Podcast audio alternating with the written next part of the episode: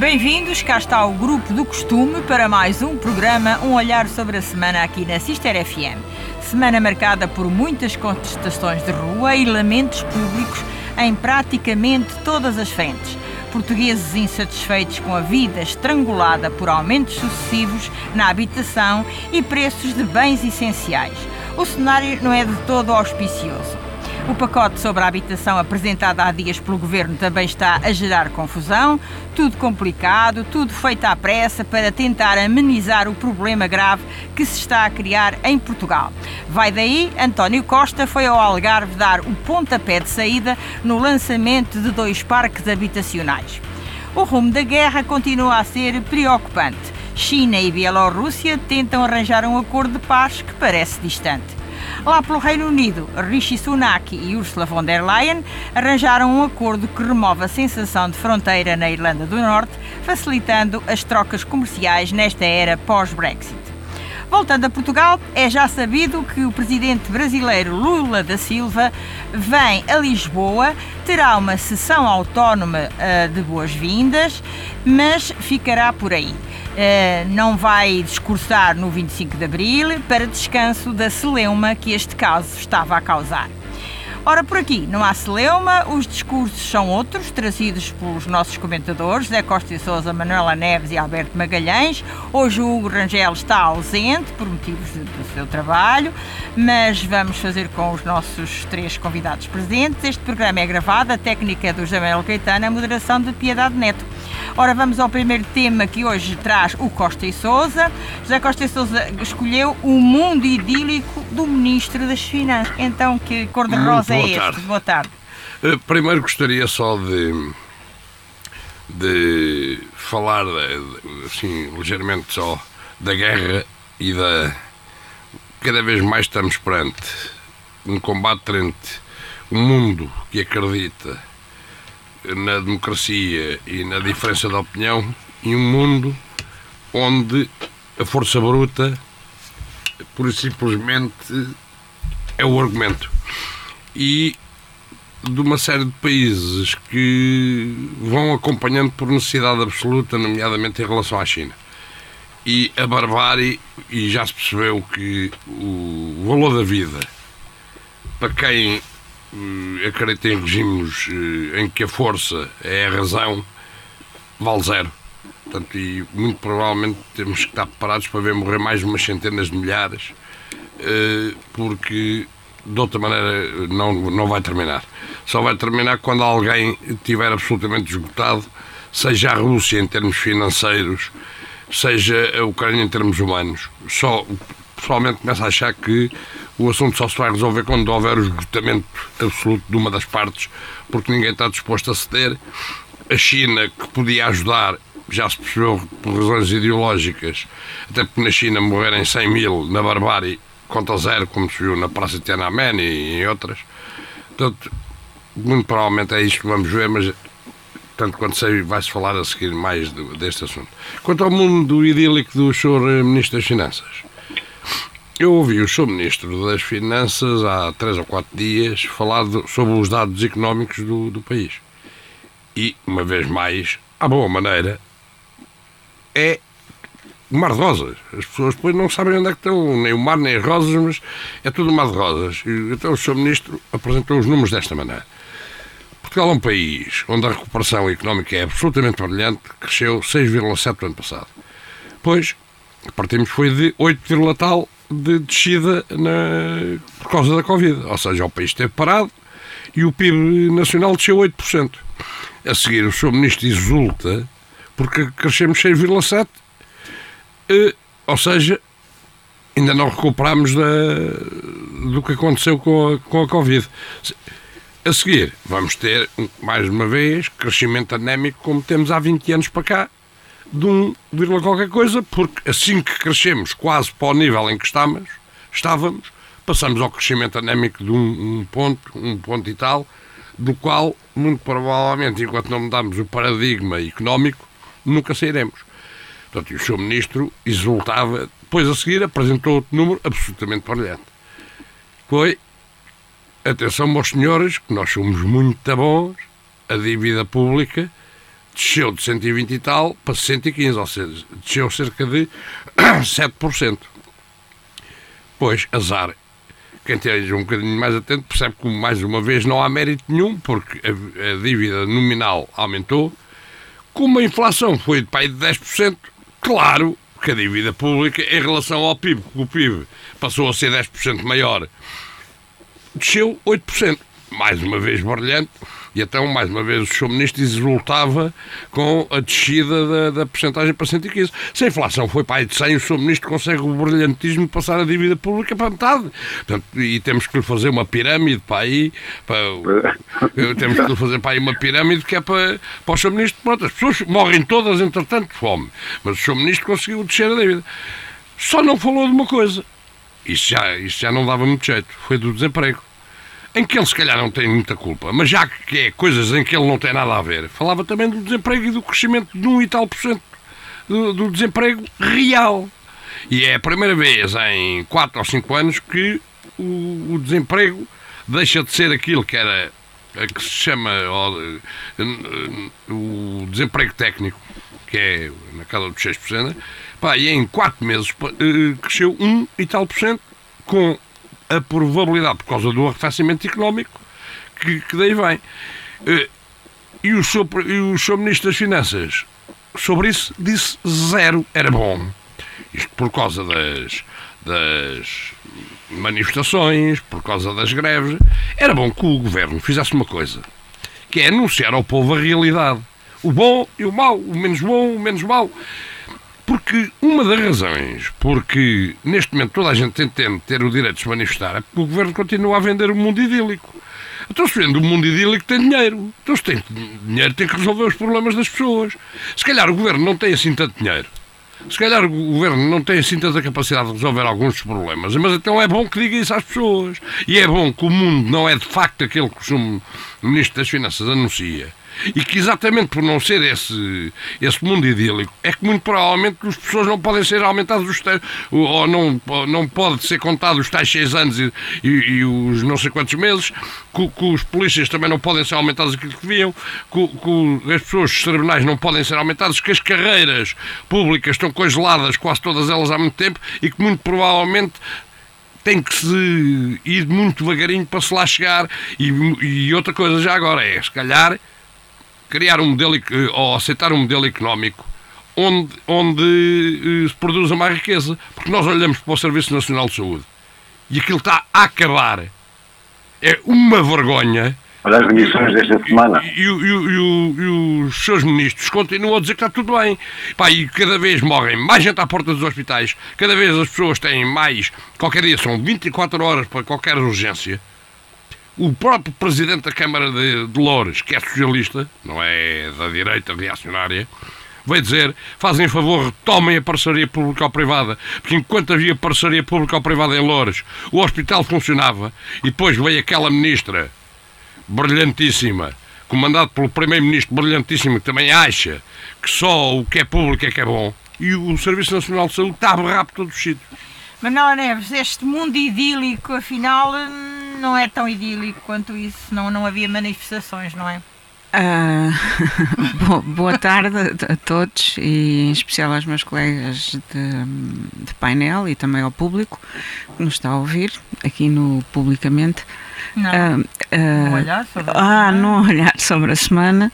Peço também desculpa. Houve também houve. e eu queria dizer o seguinte: é claro que nós não vivemos uh, no país da Alice, ou seja, num país das maravilhas. Há graves é problemas. Como, como isso. Hum? É pintado como isso, segundo disse o Costa e Sousa ali nos números. Eu acho que uh, todas as pessoas que veem as notícias têm a percepção que de facto não não não vivemos não, não vivemos num país das maravilhas. Até porque por exemplo os alimentos aumentaram o cabaz aumentou 4% Está em, em, em, em relação a, aos números anteriores. Portanto, há aqui qualquer coisa que não, não está a funcionar bem uh, e também as pessoas têm que ver e não comer só com os olhos quando nos mandam informação que na realidade nós sabemos que muitas vezes não está a acontecer. Uh, eu também li há tempos que, há tempos não, foi durante esta semana que uh, o governo tinha uma almofada uh, de 200 milhões ou que era de, de dinheiro vindo dos impostos que deve estar a ser guardado para aplicar noutra situação e, mais concretamente, penso que provavelmente irá ser aplicado em apoios sociais uh, futuramente. Não sei se é verdade, se é mentira. O que eu sei é que uh, o senhor Primeiro-Ministro, na qualidade de secretário-geral do Partido Socialista, uh, anda pelo país a explicar o plano da habitação e também outro anda a esclarecer outros assuntos relativamente uh, a dúvidas que existem eh, entre o, o, os militantes do PS. Agora, é claro que uh, o nosso país, e eu hoje dei-me a pensar um bocado com isto, é claro que a bomba vai estourar qualquer dia não se sabe de onde, mas eh, vai, vai, vai estourar de qualquer dia, porque não é normal este surto de greves uh, que está a acontecer no nosso país. Uh, as pessoas têm direito a reclamar e a fazer greve. Uh, se efetivamente há dinheiro para aplicar em bancos e em indenizações chorudas e em e, e vem-se a saber que há, há, há, gestores que estão a receber prémios, uh, esses sim, uh, eu chamaria prémios uh, do mundo das maravilhas, não é? Para eles? Para eles, não para nós. Mas uh, se há dinheiro para essas coisas, também tem que haver dinheiro forçosamente para pagar aos trabalhadores. Muito bem, Alberto, sobre esta questão, esta turbulência que se tem vivido, ah. este estrangulamento da vida das pessoas. E muito, muito boa tarde a todos. Boa tarde, Alberto. Eh, aos nossos ouvintes, aos meus colegas, uh, vamos começar até pelo tema que o, o Costa Sousa trouxe aqui em primeiro lugar, que tinha a ver com, com a guerra. Sim, mas o uh, tema da Manuela é a guerra. Se quiser. É a guerra, exato. Uh, então, vamos, então vou deixar para, para, para, para, para é o tema da Manuela. Sim, Não sabia que, que, era da guerra. Sim. Então, eu até começo pela, pela própria última frase que a Manuela uh, disse: que se há dinheiro para umas coisas, tem que haver dinheiro para as outras. O problema é que não há dinheiro para nada. Eh, não sei se já repararam, nós andamos, de, cada vez que fazem uma, uma transferência de uma tranche de dinheiro que nós andamos a mendigar na, em Bruxelas, eh, nós o resto do tempo até à segunda estamos a mendigar para que venha depressa o, o segundo cheque. E não sei se já repararam em que é que esse dinheiro está a ser gasto, não é? Está para buracos, não é? Certamente, se, pensar, se virem as notícias, se lerem um jornal de vez em quando, não é preciso ser todos os dias, veem que o dinheiro está a ser aplicado para buracos, aqueles que criaram nos últimos, nos últimos sete anos. Agora, em relação à parte económica, o nosso Ministro das Finanças, que eu honestamente nunca percebi, a não ser por razões partidárias e de amizade com o Primeiro-Ministro, nunca percebi porque é que ele eh, faz parte da equipa do governo. Eh, parece que não sabem qual foi o papel do, do, seu, do. Dr. Medina enquanto Presidente da Câmara Municipal de Lisboa, quer dizer, desde financeiramente foi uma miséria, não é? Eh, a nível de, de, já nem falo dos últimos escândalos, já estávamos a falar um bocado na guerra, mas já nem falo do último escândalo, o grande escândalo que só por si a demissão de 10 empregos, de fazer chegar aos russos informação dos ucranianos que se manifestaram em Lisboa e muito bem. Agora, o Mar de Rosas, que o Costa Sousa falou, que o senhor, o senhor, o senhor Primeiro-Ministro anuncia, é fácil perceber porque é que falam no Mar de Rosas. Olha, água, metem água por todos os lados e o país tem água à volta do seu retângulo inteiro. As rosas é o símbolo do próprio PS. Portanto, não estão aqui a dar-nos, não estou aqui a dar-nos novidade nenhuma. Já alertámos várias vezes, já alertámos aqui várias vezes para, para a interpretação dos números, do déficit, de inflação, de desemprego, etc., que está sempre diretamente relacionado com várias, com bastantes variáveis. Mas também está, a justiça seja dita, eh, também está quando são outros, outros governos no poder. Agora, com este, é que nos últimos anos tem atingido aspectos dramáticos. não há dúvida nenhuma que estarmos a anunciar dívida indexada ao PIB, quando nós estamos cada vez mais pobres, que é um facto, e a, e a dívida nominal, como disse muito bem o Costa Souza, trepa por aí acima, é que realmente é escandaloso. Nós estamos, se as pessoas virem bem, nós estamos com indicadores piores, a maior parte deles piores, quando tivemos, quando tivemos que chamar a Sócrates graças à bancarrota que o engenheiro Sócrates, engenheiro não, o senhor Sócrates nos deixou. É? Como é que temos que recuperar? Olha, uh, o tal crescimento que nos falam, uh, além da inflação, é lógico, como o Costa Sousa disse muito bem, eu rimo, mas até dá vontade de chorar, se a inflação fosse 100%, então aí tínhamos um superávit no, no, no, nas nossas contas, mas para o consumo, já pensaram bem onde é que nos levou o consumo desde há 30 anos desta parte? Em todos os capítulos.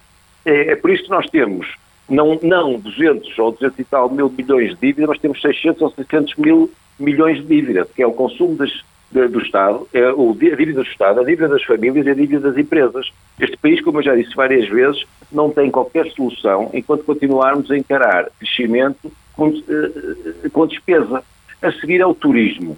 O turismo, muito bem, dá muito, dá muito empregos, dá muito dinheiro, nós eh, temos que apostar no turismo, não tenho dúvida absolutamente nenhuma, mas também é uma atividade, como já nos últimos anos vimos, que tanto pode nos dar dinheiro, como pode fazer com que fiquemos sem, sem dinheiro nenhum. Aliás, este governo está a caminhar nesse sentido, ou atacar o, alojamento local, ou atacar uh, novos, novos contratos e novas aquisições de, fundos imobiliários de de, de, imóveis ou de terrenos para construção, enfim, mas isso levava-nos levava para outro sítio.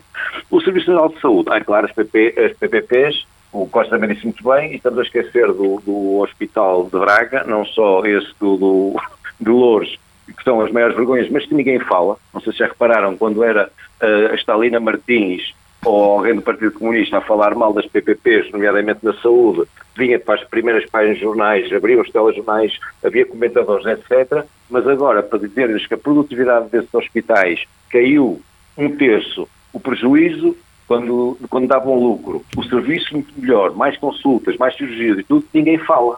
Quer dizer, tem medo. E, aliás, até tratam o Hospital de Louros por, por nomes diferentes, para tentar disfarçarem, como do Amadora Cinta, vão-lhe chamando coisas diferentes para ver se as pessoas se enganam e veem que não é, que não, e julgam que não é a mesma coisa, o mesmo hospital que anteriormente era PVP. Mas, em relação ao Social de Saúde, é eu honestamente não é percebo, é só mais um bocadinho, eu não percebo, uh, não sei, podem dizer que ainda é muito cedo para vermos o resultado do, do, novo, do novo Ministro da Saúde, com aquele seu braço direito que eu veio buscar aqui ao Hospital de São João, podem dizer que é muito cedo, mas eu não vejo, honestamente, não vejo medida nenhuma de fundo, a prazo, que possa vir a contrariar tudo que tem passado no Serviço Nacional de Saúde. Antes, pelo contrário, não está nada a melhorar. Nada, não está nada a melhorar. Mas o Governo tem que se capacitar de uma coisa. A Constituição diz que nós devemos ter uma habitação condigna, saúde, eh, tendencialmente gratuita, eh, educação, saúde, habitação, essas coisas todas. Mas não há nada que lá diga que isto tem que ser obrigação 100% do Estado. É que quem se convencer que tem que ser 100% do Estado, bem podem esperar que nunca nenhum destes três uh, problemas será resolvido neste país, nem neste, nem mais nenhum.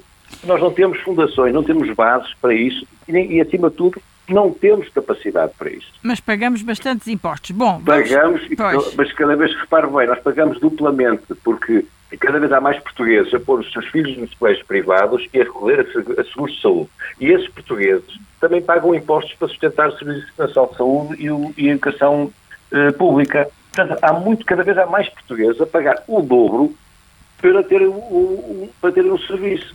É que as pessoas também não veem isso. isso também, essas dificuldades que os portugueses estão a atravessar, não é só a inflação, as pessoas estão a pagar, muitos portugueses, cada vez já são milhões, convém realçar o número, portanto não venham dizer que são milhões, eh, nem muitos vão fazer sacrifícios em, em outros aspectos dentro da sua casa, em outros capítulos, para poderem ter os seus filhos, se calhar, num, num estabelecimento de ensino em que as aulas não são interrompidas, ou, que num, ou num hospital em que ele tem que esperar às vezes mil dias por uma, consulta, uma primeira consulta de especialidade.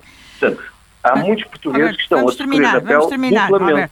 Terminamos este, este tema porque isto ainda não vai ficar por aqui, não, não se vê maneiras de melhorar. Vamos ao tema da Manuela Neves, que já foi aflorada ali pelo, pelo José Costa e Souza, e aqui na minha introdução também, que é a guerra. Infelizmente é incontornável. A guerra, como disse o Costa e Souza, não, isto não tem fia à vista, pois não, Manuela? Então, proximamente, acho que não quer dizer, não tenho aqui um, uma bola de cristal, Sim, mas, mas parece-me que, que, sabemos, não é? Eu parece-me que uh, a guerra vai continuar ainda por largos por largo tempo. Só quando uma das partes Só quando uma das partes claudicar. claudicar. E agora também temos à mistura uh, a China, que já tínhamos também, e as hesitações da Alemanha. Uh, de, de, lembrar que uh, a Alemanha está uh, naquele ninho porque está ali ao pé e não sabe aquilo que, que, que lhe poderá vir a acontecer. Até porque houve um, um general, um general, não é um general, é um, o, o, o presidente da Chechênia, o presidente da Bielorrússia, não da Chechênia, ah, da Chechênia já sugeriu que deviam, portanto, uh, lançar bombas para a Alemanha. Sim, Portanto, mas o gajo da Chechênia é um fascínio, é, é, Pois, sim, mas Putin, não, ao Costa Sousa, mas que ele disse isto, disse. Sim, é, pá, mas aquilo, é, para alarmar ainda sim, mais. Mas aquilo, pois, aquilo é só pois, para É para alarmar ainda mais. Também, a gente também nunca, nunca ligou àquilo sim, que. Não é mesmo coisa. Nunca aqui, ligou. Aqui a, a gente sabe que eles não vão invadir a Alemanha. Não é. Não, não. Tocar num, num torrão da NATO. Eles tocam é. Mas Bom. o que é certo é que eles também, o ah. Ocidente também descurou aquela parte da Crimeia e hoje uh, a situação está como está. Baixou uh, os braços e baixou os braços e permitiu que de facto eles uh, ganhassem força. O que é certo é que isto agora estão na guerra da questão do para além da guerra da destruição da Ucrânia, também há a guerra da distribuição dos cereais que uh, a Rússia já disse que não ia, que não ia de maneira nenhuma deixar uh, entrar outra vez em negociações uh, para a distribuição de cereais pelo, pelo, pelo mundo e isso vai trazer agravamento à economia mundial. esta, esta, esta guerra, um, quanto a mim, é uma guerra que vai ser até ao último, enquanto houver gente para morrer e gente para matar, vai, vai ser até ao último tiro, porque um não baixa os braços, porque está a defender a sua terra e faz muito bem. O outro invade com uma sobranceira muito, muito, muito grande. O que é certo é e que. o Ocidente e culpa o Ocidente. Mas o Ocidente já sabe que dali a culpa vem sempre para o Ocidente. Claro. Quer dizer, eles são, são, são os anjinhos. O Ocidente é que é o mal da fita. Uh, e uh, eu também li uh, esta semana que a Rússia, economicamente, no próximo ano vai ficar completamente asfixiada. Ou seja, eu prevejo, e Deus queira que eu me engane, que a guerra vai durar pelo menos até 2024. Alberto Magalhães, uh, há, há, pouco queria aflorar este tema, agora, uh, depois do que disse a Manuela, o que é que pode acrescentar mais a, a este eu, eu infeliz tema? Da, infeliz. Das preocupações da Manuela, nós não conseguimos fazer futurologia, mas uh, temos quase certeza que realmente, além de ter ficado para durar, as consequências da guerra uh, vão se sentir cada vez mais. Não, não, digo no mundo ocidental, não digo no mundo ocidental porque até, até reagiu de uma forma, de forma muito positiva e espero que continuem a apoiar uh, a Ucrânia. agora há uma coisa que, que me veio à cabeça esta semana, que é das coisas mais tristes que, uma, que um povo e que um país pode enfrentar. Já repararam que a Ucrânia, não vou discutir aqui por que razão, mas já repararam que a Ucrânia, para se defender da invasão ao seu país, tem que destruir o seu país? A Ucrânia, para tentar defender as suas cidades as suas aldeias, as suas vilas, de uma invasão bárbara de, por parte da Rússia, tem que disparar contra a sua própria terra. Portanto, repare, há uma dupla, há uma dupla destruição durante, no, campo, no campo de batalha. Deve ser as coisas que mais impressão deve fazer é o, o, próprio povo ucraniano ter destruído seu, ainda mais o seu país para se defender de, da Rússia.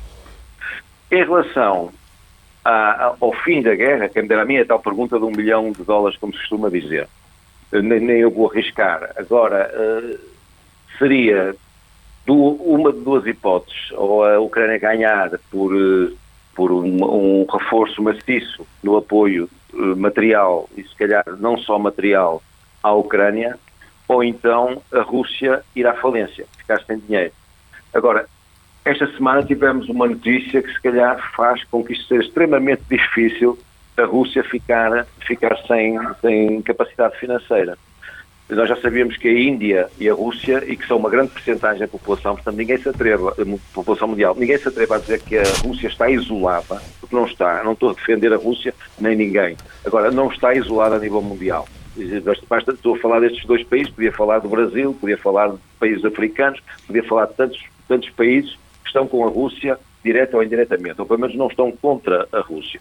Enquanto nós tivermos estas duas potências consumidoras e fornecedoras do lado da Rússia, será extremamente difícil, eh, pela via económica, eh, derrotar a, a, Rússia nesta guerra.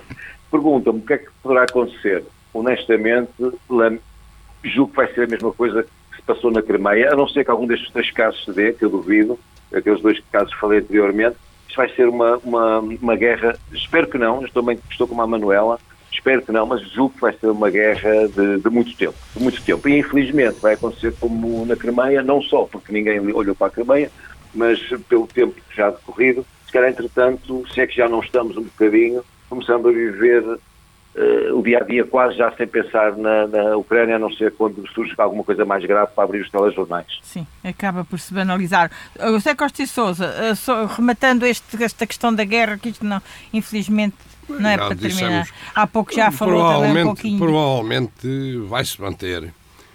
É evidente Provavelmente, que quase certeza. Vai-se manter durante muito tempo, porque, até porque não tanto a Índia. A Índia joga no, em dois tabuleiros. Agora, a China está claramente do lado da Rússia por duas razões. Por razões ideológicas, porque a China, como é evidente, acredita que, que tem um regime muito próximo em termos de brutalidade e de falta de democracia uh, do russo, acredita que são aquele tipo de regimes os regimes que devem prevalecer. E a segunda, porque a China dá muito jeito isto. A China, a partir de agora, a Rússia é uma, pouco mais que uma colónia da, da China. A China tem pouca gente, gente envelhecida e produz pouco ou nada. Para além de, de, de, de tem um território com riquezas naturais muito grandes. E depois disto vai sair absolutamente exaurida, vai ficar gerações absolutamente dependente da Rússia, tanto na venda do petróleo e do, e do gás, como uh, e como não produz mais nada, como a China lhe vai comprar, a China ainda? Vão comprar aquilo a preços miseráveis compara com, comparativamente com, que, com aquilo que era o preço pago pelo Ocidente. A, eh, eh, a Rússia, neste momento, faz-se forte, diz que o, que o PIB só desceu 2%, porque eles estão a vender petróleo ou seja, o mercado dos futuros, e estão a receber agora coisas que vão vender daqui a 10 anos. A China está a fazer como aos clubes de futebol, que quando que chegam a acordo com as televisões e depois, ao fim de 5 anos, já, já gastaram os 10 anos de, de dinheirinho do coisa e fazem outro acordo e vão empurrando sempre com a barriga. E, e o que a Rússia está neste momento a fazer, nomeadamente com a China, é um pouco isto. É. Ou seja, a China está-se fazendo, a Rússia está-se fazendo forte durante uns tempos, até ao dia em que depois quando o povo cair na real e perceber o que vai acontecer, os russos provavelmente andam 30 anos, 40 para trás em termos de condições de vida. Ah, ficam aquelas classes, aquelas elites amigas do, do poder que, que nunca vão ter problemas e o resto das pessoas. Agora, Isto já é uma coisa que diz respeito aos russos. Agora, a mim custa muito ver aquilo que, que, que, acontece em muitos outros países, nomeadamente, por exemplo, se eles vierem a não prorrogar o acordo dos cereais, não somos nós que vamos ter problemas. Eh, que, que, quem vai ter problemas, quem vai ter problemas são os africanos, são, é a América do Sul, porque nós vamos pagar mais caro e a vida vai ser mais dura. Já, já pagamos tudo. Mas é? espera aí, comparado com Mas, aquilo, pois, comparado com com aquilo que vai acontecer aos africanos e aos outros, é.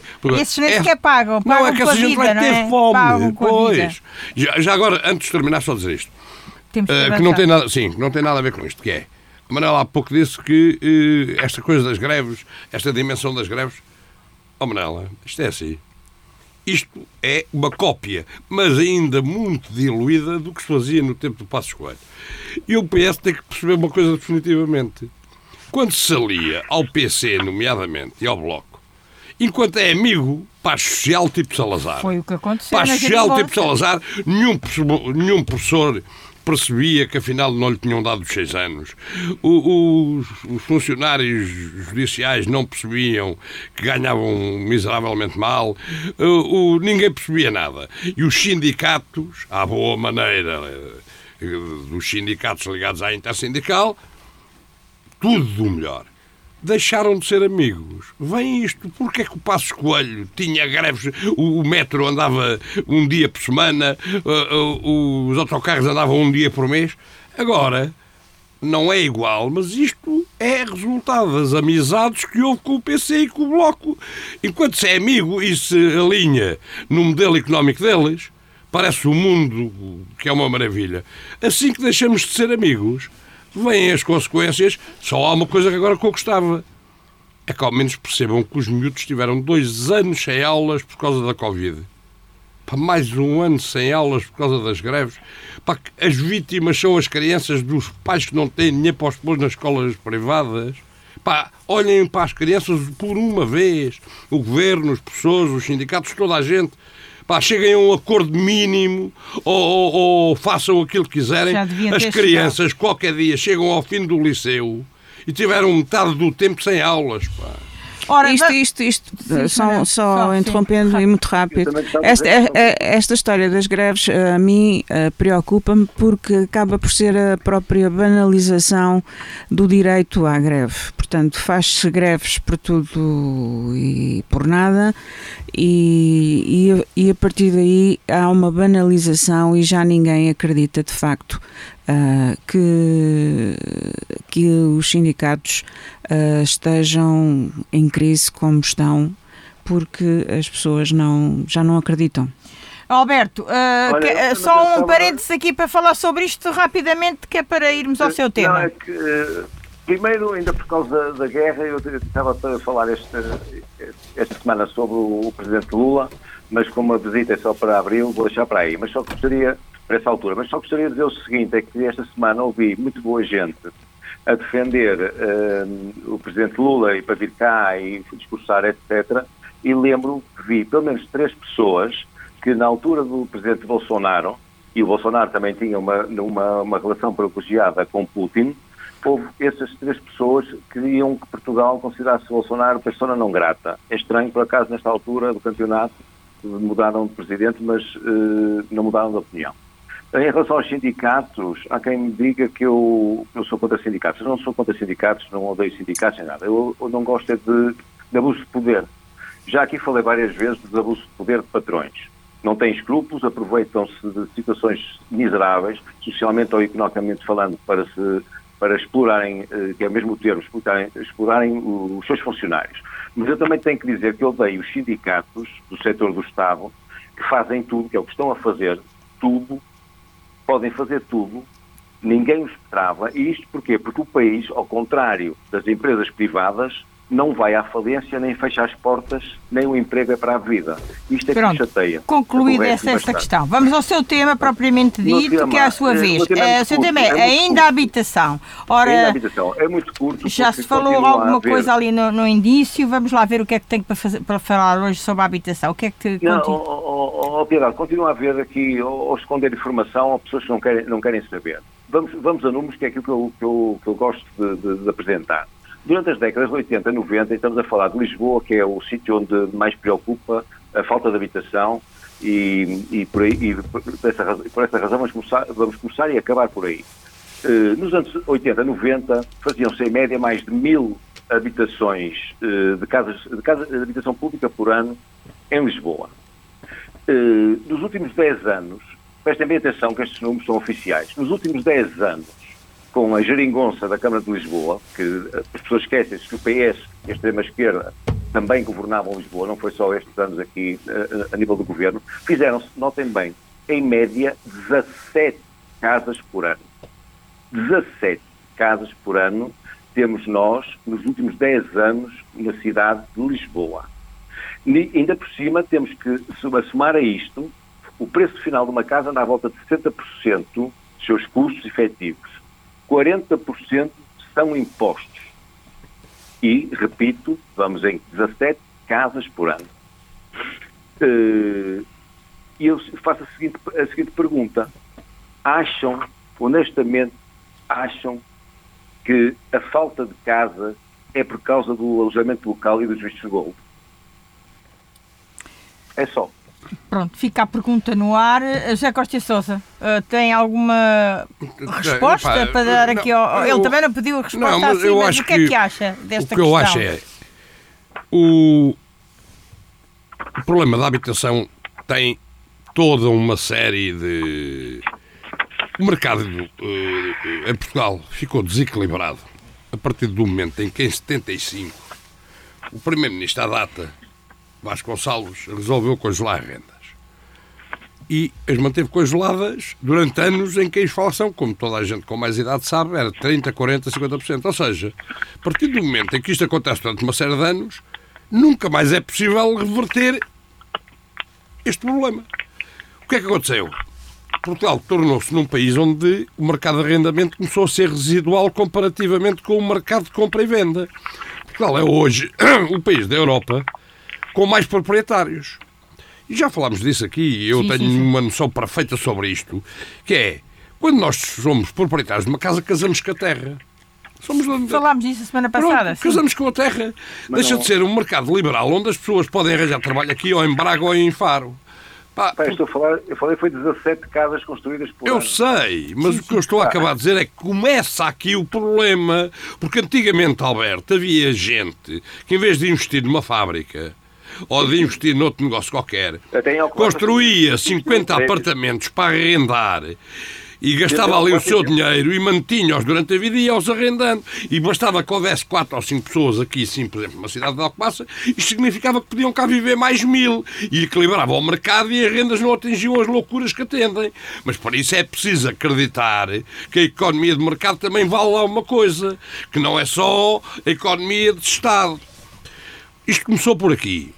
Depois a seguir, as câmaras e o Estado, antigamente, faziam umas casas a custo controlado, casas de, de, de, para gente mais desvalida, o que também ia quebrando o mercado. Por exemplo, vamos olhar para a nossa terra. Há quantos anos é que se não fazes uma casa uh, uh, de, a custo controlado, que o poder local não faz uma casa? Há quantos? Antigamente fazia-se. Ou seja, mas não foi em Alcobaça, é nas Alcobaças todas do país, nas Lisboas. Né? O Estado que enche a boca de solidariedade não faz um, não faz um gesto no sentido de equilibrar e de, e de alguma forma eh, corrigir os defeitos do, do mercado. Porque se em Alcobaça se tivessem feito 200 ou 300 habitações nos últimos 10 anos, demoravam aqui mais 500. Se tivessem feito 500, que eram 50 por ano, não é nada do outro mundo, ou 40 por ano, moravam cá mais mil e as rendas nunca tinham chegado onde chegaram. E em Lisboa, muito pior, porque o que o Alberto está a dizer, 17 por ano é ridículo, mas enchem a boca. E agora anda o seu Primeiro-Ministro mais uma vez a vender fumo, foi, foi. a dizer que no Algarve vai resolver o problema. É, mas é que, entretanto, enquanto o senhor eh, Primeiro-Ministro anuncia e eventualmente meia dúzia de casas são feitas, as pessoas não podem viver debaixo da ponte. E como o senhor Primeiro-Ministro já tem sete anos disto, não tem sete dias nem sete meses, era bom que tivesse pensado nisto quando andava a anunciar ao mundo que o problema do emprego em Portugal estava resolvido porque o turismo por via do, do alojamento local tinha resolvido tudo. E agora o alojamento local é a mãe de todos os defeitos, ou pai de todos os defeitos. Ou seja, isto só para dizer o quê? Ou os governos e o, e o poder têm uma noção perfeita daquilo que quer, ou então isto é sempre feito em função do problema da manhã e não há uma política, porque se tivesse havido políticas de habitação, o país nunca chegava onde chegou. E é uma política que não se resolve rapidamente, que demora o seu tempo a construir. Oh, Manuela, okay, vamos rematar este tema. Ah, Alberto, tem, tem, que ser, desculpe. Tem um grande problema, é que não havendo habitação, os filhos cada vez saem mais tarde de casa. Saem mais tarde de casa, mais tarde são pais. Mais tarde são pais, só têm um filho Sim, ou nenhum. É, é, uma, é uma catadupa de é. problemas. A Manuela Neves, vamos concluir este tema do, do Alberto. Eu é só para dizer que, é que, em relação à, à, habitação em Lisboa existem casas, só que o, o, o, valor das pessoas que querem arrendar as casas é completamente insustentável para uma pessoa que ganhe no mínimo pois, mil euros. Mas se, autarquia, se sim, as autarquias sim. também pronto, investirem nessas isso, rendas controladas. Mas, isso... mas, pronto, isso agora vai-se ver porque, porque, demora, agora, porque, demora, é? agora vai demorar. Agora, é. Ou seja, se não sei como é que o, o governo está a pensar uh, apoiar as famílias para, para, para efetivamente uh, dar apoio à, ao, ao, chamado nem arrendamento. O governo, nem o governo sabe.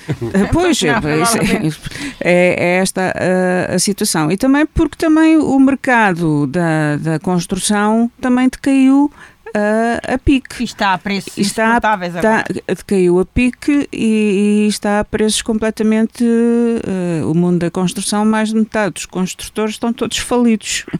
Bom, e concluímos eh, um problema, ou este tema da habitação, que não, não tem conclusão, ainda há de haver mais eh, outro tipo de problemas sobre este tema, uh, que ficarão, ficarão para uma próxima uh, oportunidade.